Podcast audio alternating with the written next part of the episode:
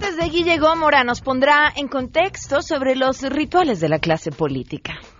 ¿Qué tal, Pan? Buenas tardes a ti a nuestro auditorio. Hoy hablaremos de los ritos del sistema político mexicano, que van desde los rituales presidenciales, desde el famoso Día del Presidente, hasta los ritos de iniciación que vimos en San Lázaro en la instalación de la 64 legislatura. Más adelante comentaremos esto y más. Además, Enrique Ansúrez nos va a platicar sobre la tragedia ocurrida en el Museo Nacional de Brasil, el más antiguo de ese país y uno de los más grandes de Latinoamérica, que fue consumido por las llamas. Brasil está de luto nacional. Hace unas horas, este país perdió una de las más importantes joyas de su cultura. De esto hablaremos en unos momentos. Tenemos buenas noticias y mucho más. Quédense aquí, esto es A Todo Terreno. MBS Radio presenta a Pamela Cerdeira en A Todo Terreno, donde la noticia eres tú.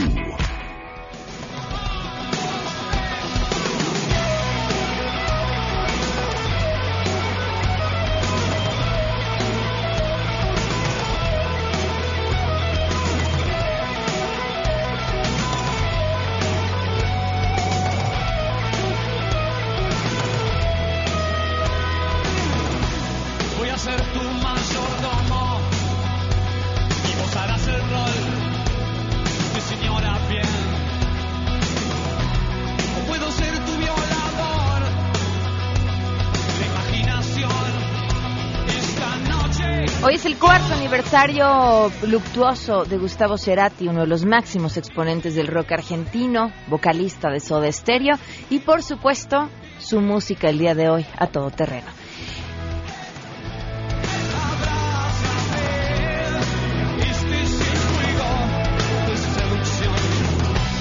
Gracias por acompañarnos. Muy buenas tardes. Soy Pamela Cerdeira. y Les invito a que se queden aquí hasta la una de la tarde. Tenemos mucho que comentar. El teléfono en cabina 5166-1025. El número de WhatsApp 553332. 9585 a todoterreno arroba mbs.com y en Twitter y en Facebook me encuentran como Pam Cerdeira, también estoy ahí al tanto de todos sus comentarios. La pregunta del día es, ¿qué les pareció el programa de ayer? ah, ¿verdad? ¿Qué, producción? ¡Qué producción! Las producciones en video que nos aventan, lástima que ustedes no las pudieron ver si nos estaban escuchando a través de radio, es una broma. El día de ayer estuvimos transmitiendo el mensaje con motivo del sexto informe del presidente Enrique Peña Nieto y, y la pregunta que les hacemos tiene que ver con esto, que, ¿qué balance hacen al sexenio del presidente Enrique Peña Nieto? Queremos conocer tu opinión. A Todo Terreno. Para ti, ¿cuál es el balance de este sexenio? que me parece indignante la corrupción, la impunidad y el cinismo con el que se manejaron todos estos años y pues por eso la elección estuvo como estuvo. El sexenio del, del licenciado Enrique Peña Nieto, para mí en lo particular fue un sexenio de mucha obra, de muchos logros, aunque en otros rubros quizá no se haya, no se haya logrado pues llegar a la meta, pero en lo particular y en, en general para mí fue un sexenio de mucha obra y muy positivo. Desde el punto de vista social y desde el punto de vista eh, de corrupción, pues creo que los hechos saltan a la vista, ¿no? Son, son temas que han, han salido a la luz, el tema de los 43 desaparecidos, el tema de la Casa Blanca, el tema de los actos de corrupción, de Overbridge, etcétera, etcétera. Son temas que manchan esta administración. Sin embargo, hay que reconocer también y viendo objetivamente que hubo importantes avances en telecomunicaciones. No hay que olvidar también que hubo una reforma energética, una reforma laboral, una reforma educativa, que si bien es cierto, en esencia se descuidaron algunos aspectos que al llevarse a la práctica fueron no resultaron funcionales, sí hubo un trabajo legislativo importante en ese tema. En el tema de apoyo a los emprendedores, creo que se fincaron eh, bases muy sólidas en cuanto a eh, el hacer uso de las tecnologías de la información para acceder a ciertos apoyos, en donde ya no se requieren tantos gestores para hacer, pues ahora sí, buscar apoyos gubernamentales, sino que cada vez la misma dinámica de redes sociales y del uso del Internet permite que cualquier ciudadano pueda acceder a estos apoyos En este sexenio hubo mucha corrupción de parte de Peña Nieto y de su gabinete en general. Yo creo que lo más positivo y, y lo que se le aplaude a este sexenio es que eh, esté haciendo una transición en paz, que no haya hecho nada para hacer un temido fraude, cosas de esas. No creo que en ese sentido, pues sí es, es muy de reconocerles que esta transición que, que la mayoría eligió se esté llevando en paz. A todo terreno. 12 con 6 minutos. Gracias por, por sus respuestas y sus comentarios. En estos días eh, se cumplió, fue el sábado, ¿verdad? El sábado se cumplió un año, un año del feminicidio de Victoria Pamela Salas Martínez. Un año. Casi es el tiempo que llevamos contando. Si no me equivoco, fue cuando llevaba dos meses de haber sucedido esto que tuvimos la oportunidad de platicar con los papás de Victoria en esta cabina, que buscamos a la Procuraduría, que la Procuraduría no contestó, dio 25 mil excusas para no dar una entrevista y que además eh, así prosiguió con este discurso a la familia de estamos trabajando, no nos hemos olvidado de su caso, eh, a nosotros, ah, y ya saben, este clásico de no podemos también salir a los medios a hablar del tema porque se entorpecen las investigaciones el sábado se cumplió un año de que alguien en un hotel en la Ciudad de México asesinó de la más de la forma más cualquier asesinato es cruel, pero pero este más de la forma más cruel y violenta a una mujer y esa persona sigue gozando de libertad absoluta impunemente. Un año, ya un año, es que es que de verdad da hasta coraje decirlo un año. Sí, un mes, dos meses, tres meses, cuatro meses, seis meses le pasan a la Procuraduría en blanco. Va un año. ¿Cuánto tiempo más tiene que pasar para que encuentren a quien hizo eso? Porque quien mató a una mata a dos, o mata a tres, o mata a cuatro. ¿eh? Un año con tres días del feminicidio de Victoria Pamela Salas Martínez.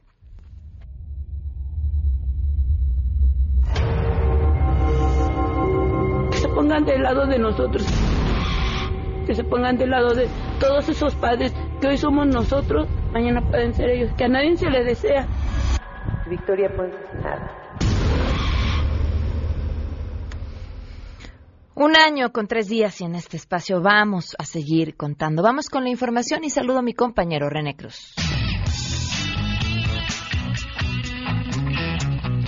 La Procuraduría General de la República entregó al gobierno de Sonora un cheque por 38.7 millones de pesos por concepto de la reparación del daño lograda a través de un acuerdo reparatorio. A través de los mecanismos alternativos de solución de controversias en materia penal, se alcanzó dicho acuerdo, el cual fue firmado por el representante de una empresa que probablemente realizó operaciones ilegales con recursos provenientes del erario sonorense durante la administración de Guillermo Padres, el encargado de despacho de la PGR, Alberto Elías Beltrán, recordó que otras entidades ya han recibido recursos para reparar el daño derivado de algunas conductas realizadas en contra del patrimonio público y dijo que la dependencia a su cargo utiliza todos los recursos a su alcance con herramientas modernas del sistema de justicia penal acusatorio para combatir la corrupción, así como recuperar recursos y bienes públicos transferidos indebidamente. Yo creo que estas gestiones que hace la Procuraduría con usted a su cargo, sin duda, vienen a abonar no solo para el nuevo sistema de justicia penal, sino también vienen a abonar para recuperar, eh, pues en este caso a la sociedad, en el caso de los sonorenses, de recuperarles parte de lo que ellos sienten que fue afectado y qué bueno que estos mecanismos con estas eh, figuras jurídicas permitan que la Procuraduría trabaje con esta eficiencia como siempre lo ha hecho. Por su parte, el consejero jurídico del gobierno de Sonora, Iván Jaime Sarchundia, señaló que las gestiones hechas por la PGR abonan al sistema de justicia penal, así como a recuperar el patrimonio afectado y que dichos mecanismos permiten que la dependencia federal trabaje con eficiencia, informó René Cruz González. Buenas tardes, un ambiente de calma es el que predomina en Ciudad Universitaria luego de que ayer un grupo de estudiantes del CCH Escapotzalco que se manifestaba en la explanada de Rectoría fue agredido con petardos, bombas molotov, piedras y palos por supuestos porros. Las clases en las distintas facultades transcurren con normalidad excepto en las de Ciencias Políticas y Sociales, Filosofía y Letras y Psicología donde están en paro de 48 horas en apoyo a los jóvenes atacados. Algunas paredes en la Facultad de Derecho amanecieron con algunas pintas donde denuncian a Teófilo Licona, coordinador de auxilio de la UNAM, de haber protegido a los porros y también lo acusan de haber orquestado las acciones represivas contra las luchas estudiantiles pasadas. También en redes sociales algunos usuarios reconocieron a los atacantes como grupos de choque del CCH Vallejo, Naucalpan y Azcapotzalco. Incluso uno de ellos fue identificado como Alejandro Centeno Espinosa, supuesto estudiante de arquitectura de la FESA Catlán. Hoy en distintos horarios fueron programadas asambleas estudiantiles en las preparatorias, SHs, facultades, FES y posgrados de la UNAM, en la que evaluarán las acciones a seguir entre ellas si se levanta el paro el día jueves o continúa. También se prevé que mañana a las 13 horas los estudiantes realicen una marcha de la Facultad de Ciencias Políticas y Sociales a la Torre de Rectoría. Hoy se cumplen ocho días de que alumnos tomaron las instalaciones del CCH Azcapotzal con demanda de profesores para todos los grupos, transparencia en el presupuesto asignado a la escuela y respeto a los espacios culturales, informó Adrián Jiménez. Buenas tardes, Pamela, para ti para el auditorio. Te informo que con la ausencia del jefe de gobierno José Ramón Amieva, este lunes encendieron el alumbrado decorativo por las fiestas patrias en el Zócalo de la Ciudad de México. En sustitución, el acto lo presidió el encargado de la Agencia de Gestión Urbana, Jaime Slomiansky. Minutos antes, cerca de 40 personas protestaron por vivienda popular que aseguraron les prometió el Instituto de Vivienda en terrenos que ya pagaron en Coajimalpa. La decoración fue diseñada y elaborada por más de 100 trabajadores quienes crearon 22 mosaicos. Cuatro serán colocados en los edificios de gobierno, en el antiguo palacio del ayuntamiento, en el edificio de joyerías y mercaderes. Para ello se instalaron 25 mil focos LEDs, 6 mil lámparas de policarbonato, 30 mil metros de cable de diversos calibres, 10 mil metros de manguera LED de varios colores, 6 mil metros de festón y escarcha, 3 mil metros de guirnaldas y 7 toneladas de varilla y alambrón. Destaca que en la calle 20 de noviembre se encuentra el escudo nacional, el cual tiene un peso de 3 toneladas. Hasta aquí el reporte.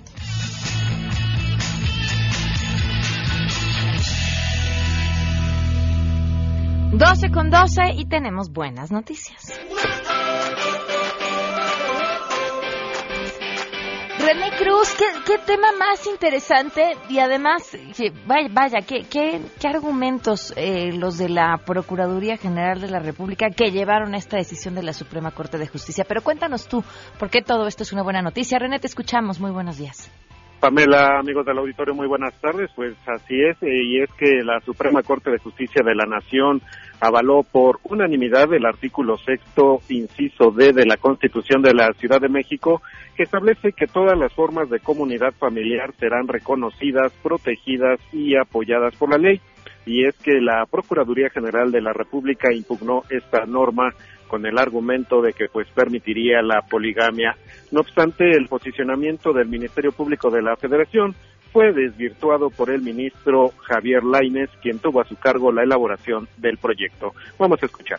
El proyecto considera, con el mayor de los respetos para el accionante, pues que sí da un salto, me parece a mí su, el silogismo, un salto eh, inexplicable el señalar que aquí se está permitiendo la poligamia, porque de ser el caso, como el texto no distingue, yo diría, pues entonces también está protegiendo y aceptando la poliandria, porque no está distinguiendo.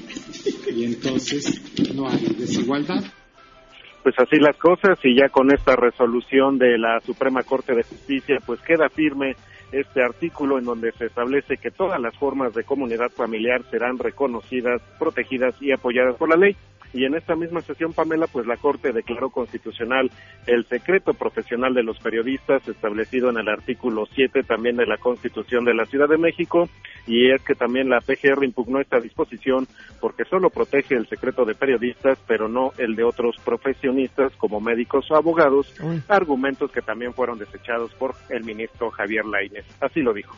Sería imposible exigir que la Constitución capitalina enliste todo el catálogo de profesiones donde existe el secreto profesional. No es una regulación del secreto profesional, es una condición relativa al ejercicio de la carrera de periodistas y que esta protección reforzada, incluso derivada de recomendaciones internacionales, no es violatoria de la Constitución federal.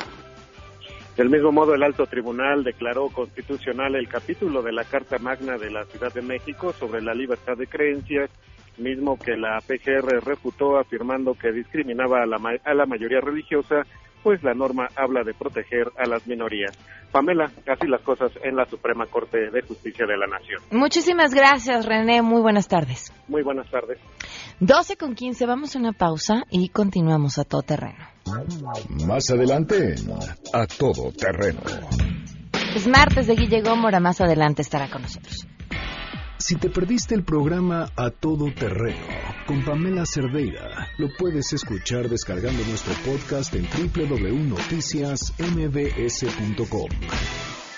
Pamela Cerdeira regresa con más en A Todo Terreno, donde la noticia eres tú.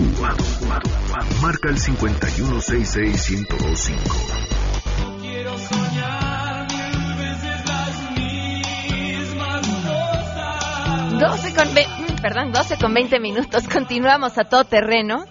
Este fin de semana se llevó a cabo la, la votación, llamémosle votación, del presupuesto participativo, que es una lana que cada colonia tiene año con año, para que, bueno, lo tienen las delegaciones y, y cada colonia a lo largo del año va metiendo proyectos sobre qué creen que se puede hacer con ese dinero. Es todo un proceso muy interesante. Y, y después se votan por los proyectos y justamente este domingo algunas personas votaron antes en Internet y este domingo otras acudimos personalmente a nuestras casillas a votar por nuestros proyectos y así decidir qué uso queríamos darle a esos recursos que son específicamente para que los vecinos de- decidan qué hacer con ellos. Le agradezco enormemente a Yuri Beltrán, consejero electoral del Instituto Electoral de la Ciudad de México, que nos acompaña vía telefónica. ¿Cómo estás, Yuri? Muy, muy buenas tardes. Pamela, buenas tardes. Me da mucho gusto platicar contigo y con tu auditorio. ¿Qué, qué podríamos resumir o qué podríamos decir sobre lo que sucedió este fin de semana?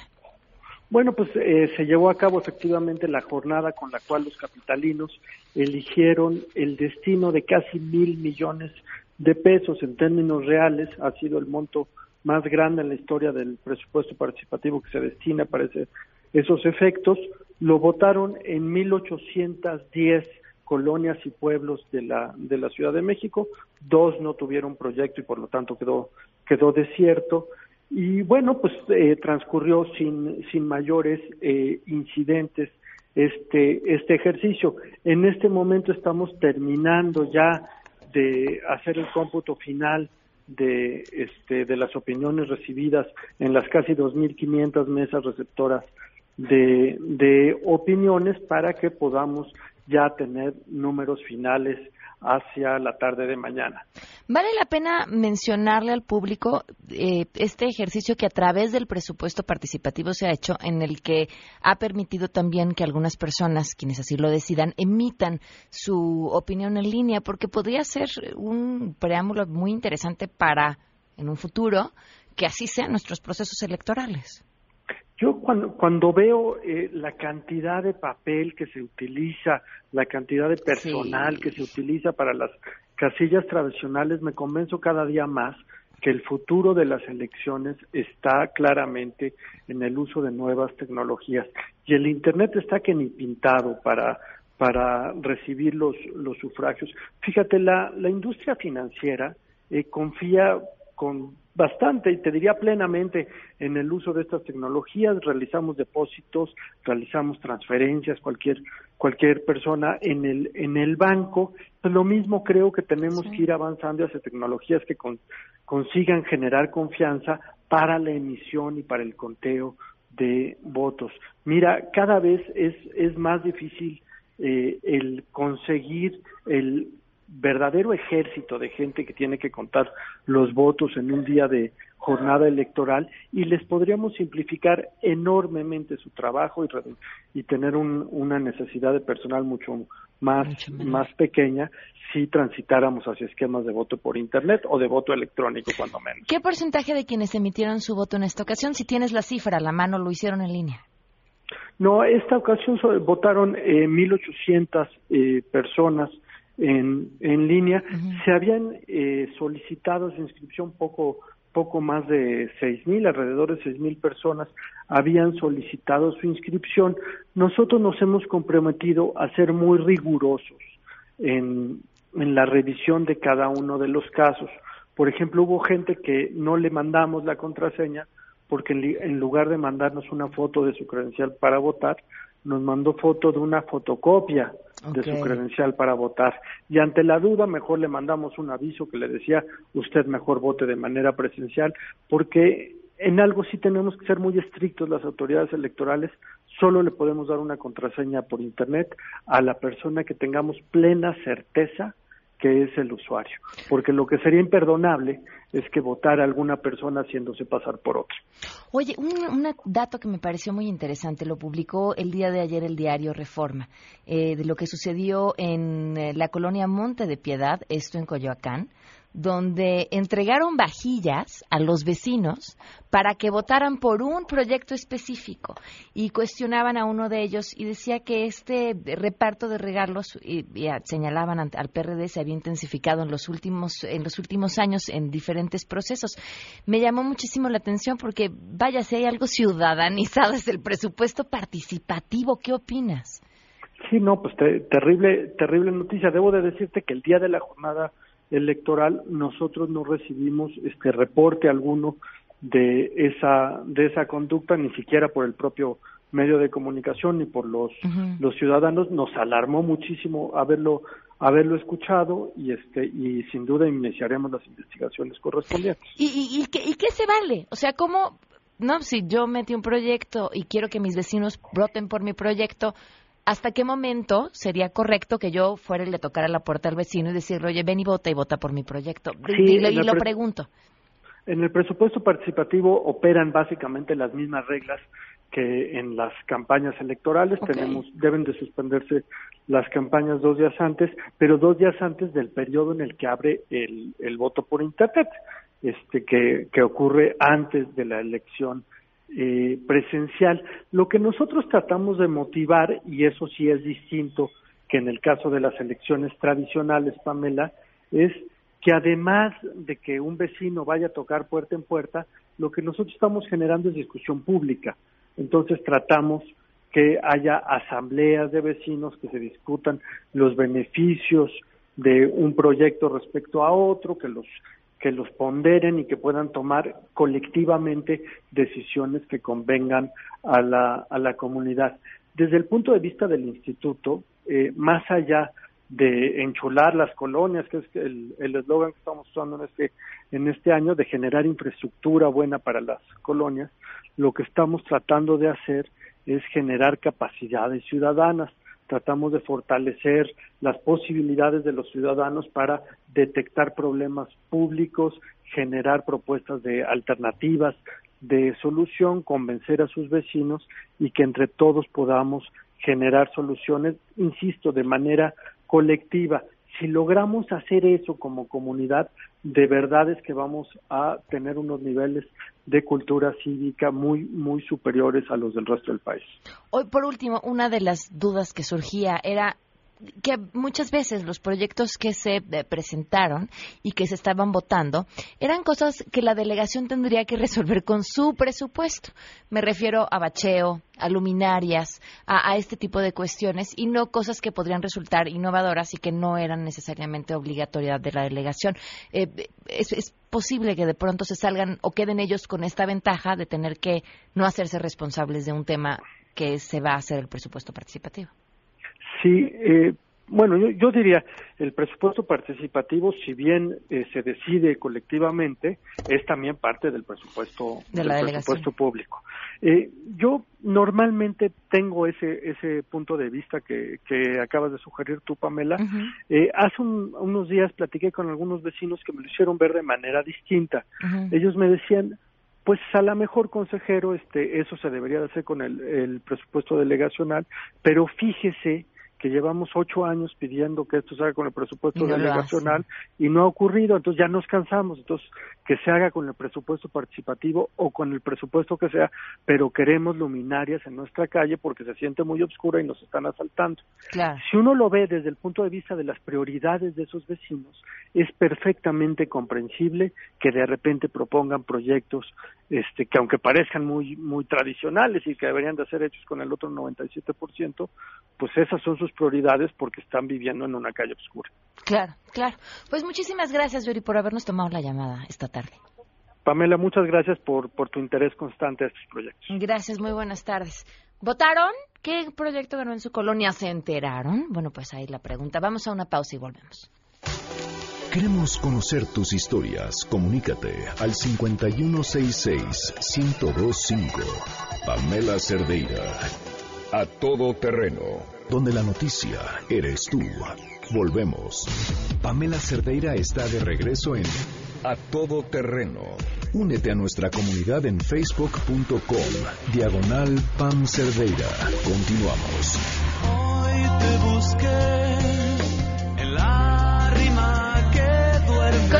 A todo terreno, son las 12 con 34 minutos. Le doy la bienvenida a Camila Sánchez. ¿Es Bolaño o Bolaños? Bolaño. Bolaño, bienvenida. Sí, es que conozco Bolaños. Muchos Bolaños, sí. Bienvenida. Gracias. Y, y a Jorge Ceja Morán, bienvenido. Hola Pamela, ¿cómo estás? Eh, están al frente de un espacio que se está estrenando en MBS que se llama Hipervínculo MBS, pero mejor cuéntenos ustedes de qué se trata.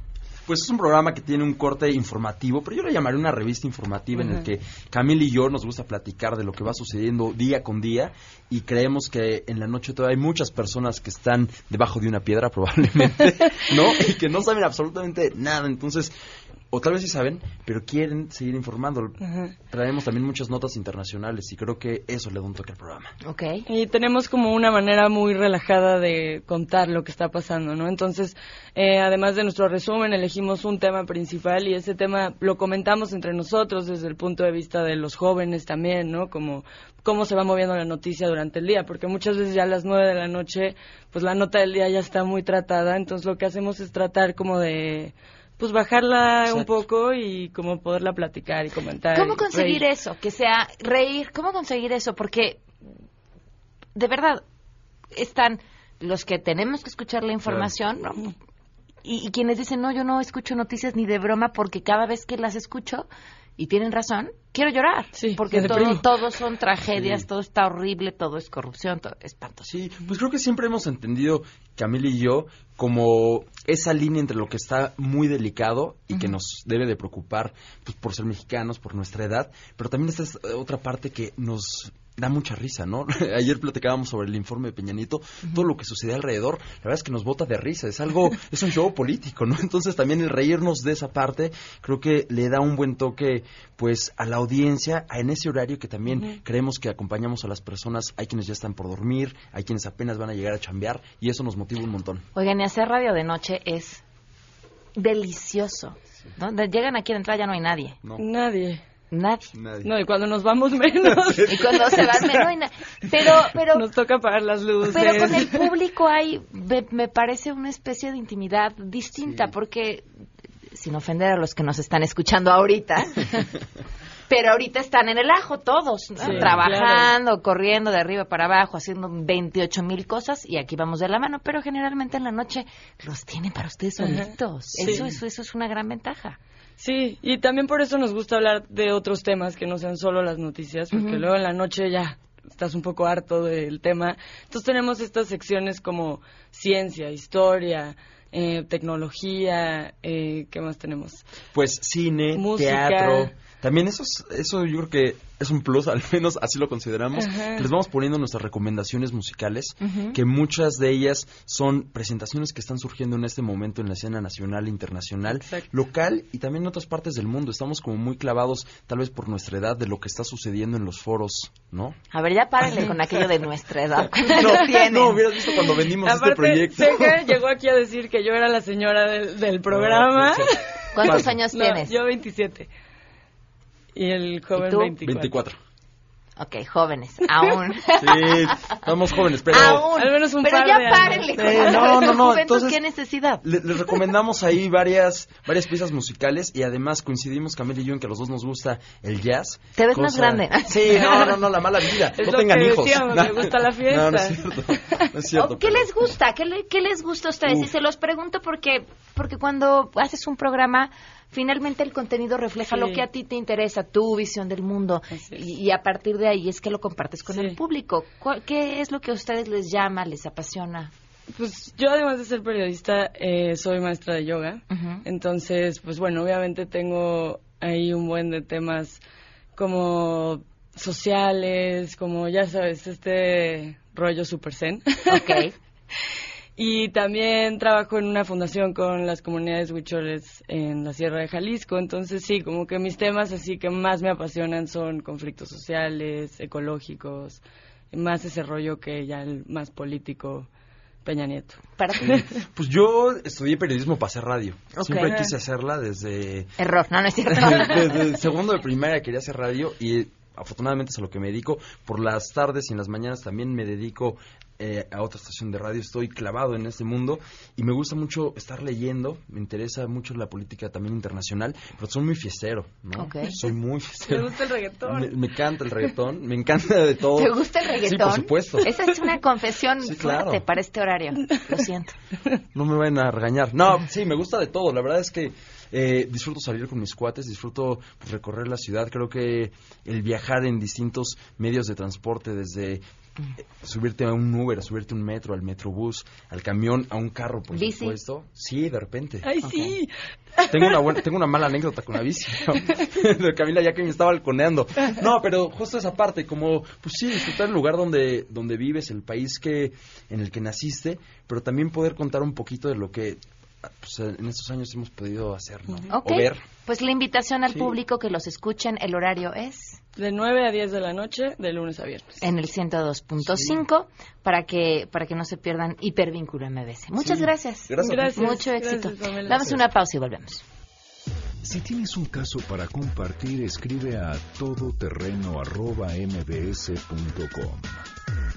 Pamela Cerdeira es a todoterreno. En un momento continuamos. Estamos de regreso. Síguenos en Twitter, arroba Pam Cerdeira, todoterreno, donde la noticia eres tú. Continuamos. Enrique Ansures para hablar de ciencia ya está aquí. ¿Cómo estás, Enrique? Bien, bien, un poquito triste. ¿Por qué? Ah, bueno, Pues sí, sí, estamos, eh, estamos así muy pues, desconcertados por esta noticia que pasó en Brasil. Tal vez el radio escucha no, no lo ha visto o a lo mejor lo vio muy, muy este, escuetamente en las noticias, pero realmente es una pérdida para la humanidad muy grande. Sí. La Biblioteca Nacional de Brasil básicamente fue consumida por un incendio. Habían millones de piezas, habían momias eh, de, eh, que ya habían llevado este, egipcias, habían colecciones de meteoritos, había documentos antiguos, estaba, estaba uno de los, de, de, ¿cómo se puede decir? De las, de los hallazgos más antiguos que se tienen en América, de, de- de los humanos más antiguos aquí en, en el continente americano, estaba ahí. Uy. Entonces todo eso se perdió. Y, y básicamente pues las personas que están ahí señalan que pues, hay un problema básicamente pues, del mantenimiento en los museos en Brasil, la, la falta de, de- de recursos que tenía y que ya tenían, habían ha pasado por este un par de huelgas justamente los trabajadores por los recortes de presupuesto que se han dado. Y, la, y fíjate que fue muy interesante porque ese día, ese, eh, el domingo, que fue cuando pasó esto en la, en la, en la noche a las, a las 7, Ujú. yo ese día fui en la mañana al museo, fui al Museo de, de Medicina de la UNAM. Entonces, justamente me, me gusta tocar este tema aprovechando que, que pasa esta, esta tragedia, porque hemos perdido justamente esa cultura de llevar a, a los jóvenes al- a los museos. Ahora que fui al museo en- en este domingo, pues básicamente son, son públicos este, obligados a ir, que son los, los estudiantes que tienen que ir al museo, van, sacan la foto y vámonos. Entonces no se les ha generado por parte, yo creo que la, la educación como tal es, también le per- les pertenece a los padres. Claro. Entonces no se está fomentando justamente acudir a los museos y sobre todo aquí el- aquí lo que hay que destacar es que estamos en una sociedad que es la sociedad del conocimiento y lo, y lo pasamos este básicamente pues, desapercibido. Entonces, no estamos generando por parte de, de- de los padres esa cultura de llevar a los, a los hijos al museo y verlos más allá como un- un- una obligación de, ay, qué flojera, hay que ir al museo, sino realmente llevarlo como por- para poder adquirir conocimientos y desarrollarnos como personas y como profesionistas. Oye, y en la Ciudad de México, la cantidad de museos que tenemos. Son de las cosas porque las no, porque no me he ido de la Ciudad de México. O sea, yo la verdad me, me gustaría irme a otro, es- a otro estado, pero son de las cosas porque las que pienso. Y justamente porque está muy centralizada la cultura en nuestro país. Se- seguramente me voy a equivocar, pero en algún momento leí un, un artículo que, que hay aproximadamente 400 museos en nuestra, en nuestra ciudad. Entonces, yo creo que este este accidente deja mucho mucho que pensar porque eh, tenemos muchos museos en la en la Ciudad de México que no están no están siendo aprovechados y que aparte están siendo descuidados.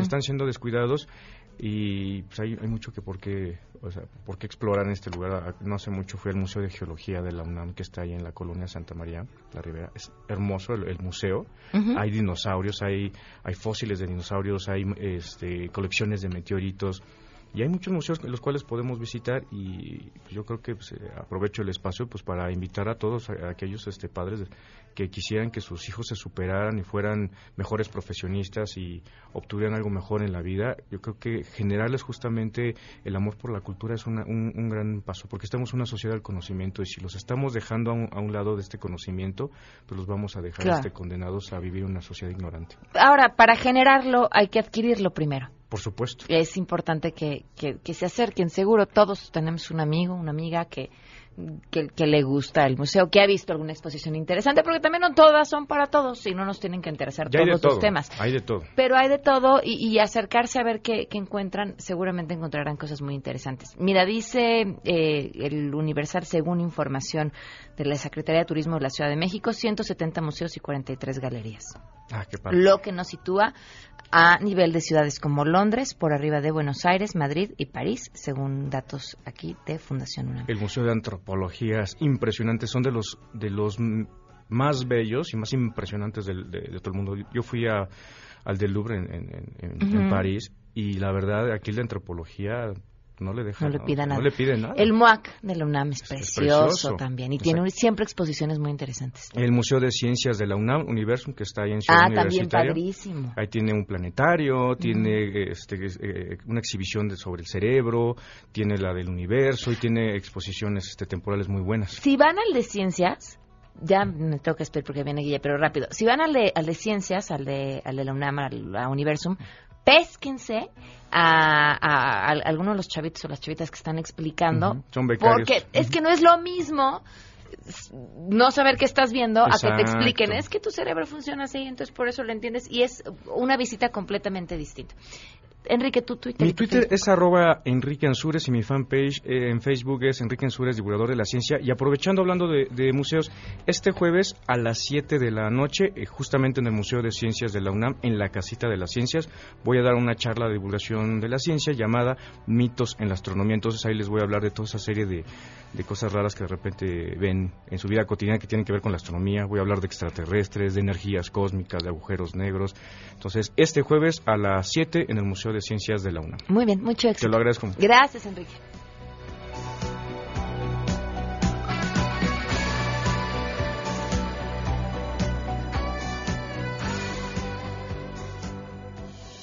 Si tienes un caso para compartir, escribe a todoterreno.mbs.com. Pamela Cerdeira es a todoterreno.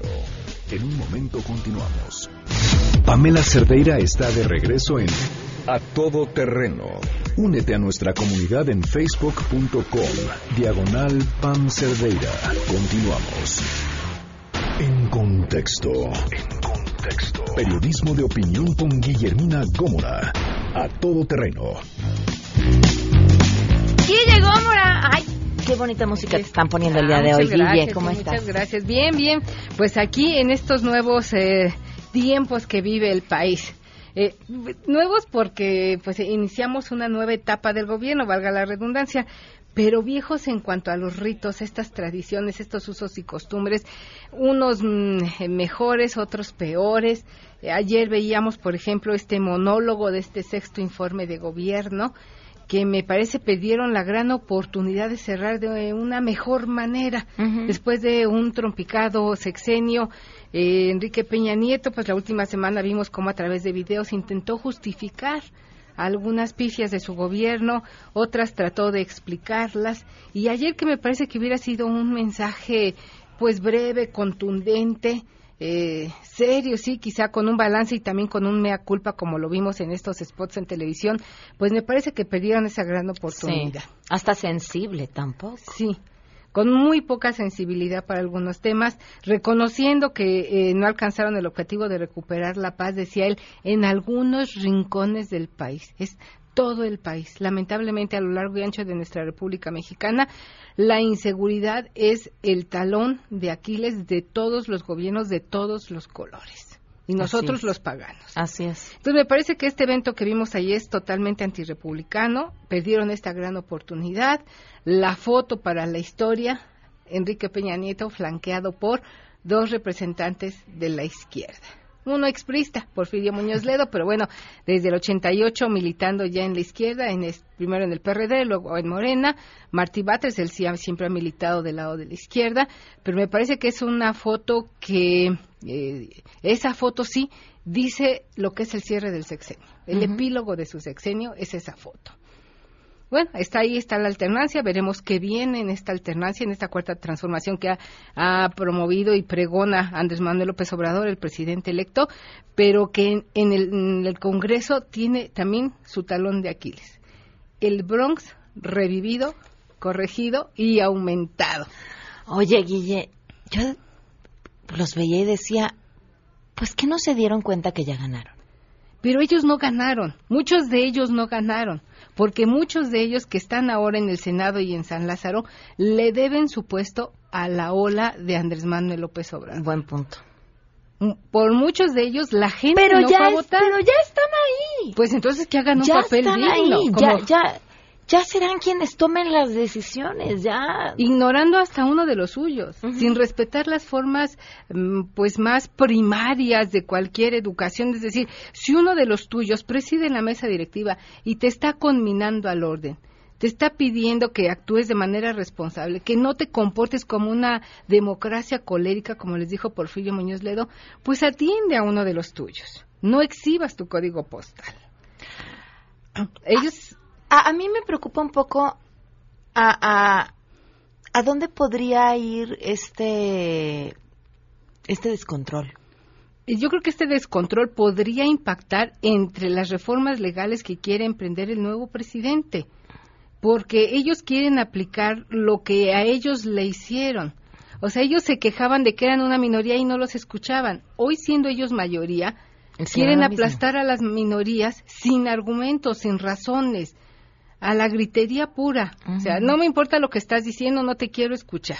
No, que debatan y debatan bien, porque ellos serán el brazo del presidente para poder aprobar todas las reformas, todas las cuestiones legales que deba promover el nuevo gobierno para cumplir sus promesas de campaña. Si se van a comportar de esta manera, no vamos a llegar a nada. El mayoriteo no le sirve a nadie, porque el presidente electo pregona, promueve un diálogo, una reconciliación. ¿Y qué vemos en el Congreso con los representantes de Morena?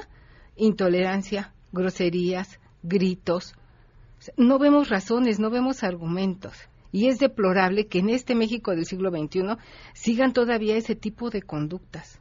Son representantes del pueblo, se asumen como representantes del pueblo. A mí me avergonzaría que yo como pueblo me representaran ese tipo de legisladores. Ese es el mismo comportamiento y es el mismo pueblo que es capaz de ir a linchar a alguien por un rumor. Sí, sí, sí. Eh, es es la fuente exhibido en distintas formas, pero ahí está. O sea, esa es, esa es nuestra capacidad de, de, razonar, de pensar, de detenernos, de no dejarnos llevar al primer impulso, es eso. Y yo creo que el gran reto que tiene hoy esta mayoría de Morena, además de legislar y de promover nuevas y mejores leyes para cumplir las promesas de campaña del presidente electo, es un nuevo pacto de civilidad en el Congreso, una nueva cultura cívica en el Congreso, donde el Congreso no se convierte en un coliseo a la que le lances cualquier persona, como fue el caso de, Claudia Ruiz Macié, de eh, Carlos Puente, de todos los que quisieron hablar y que no eran de los suyos, y, y ellos, los ellos se conviertan en leones que se coman a sus pares.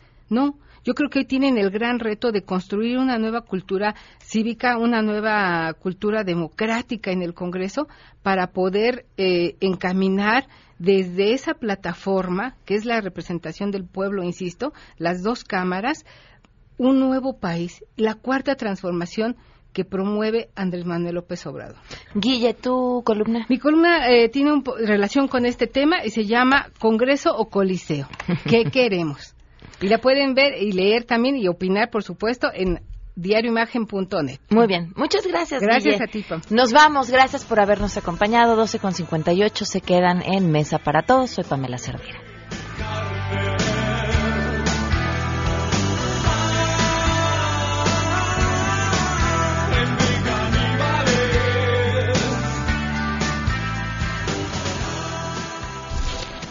MBS Radio presentó a Pamela Cerdeira en A Todo Terreno.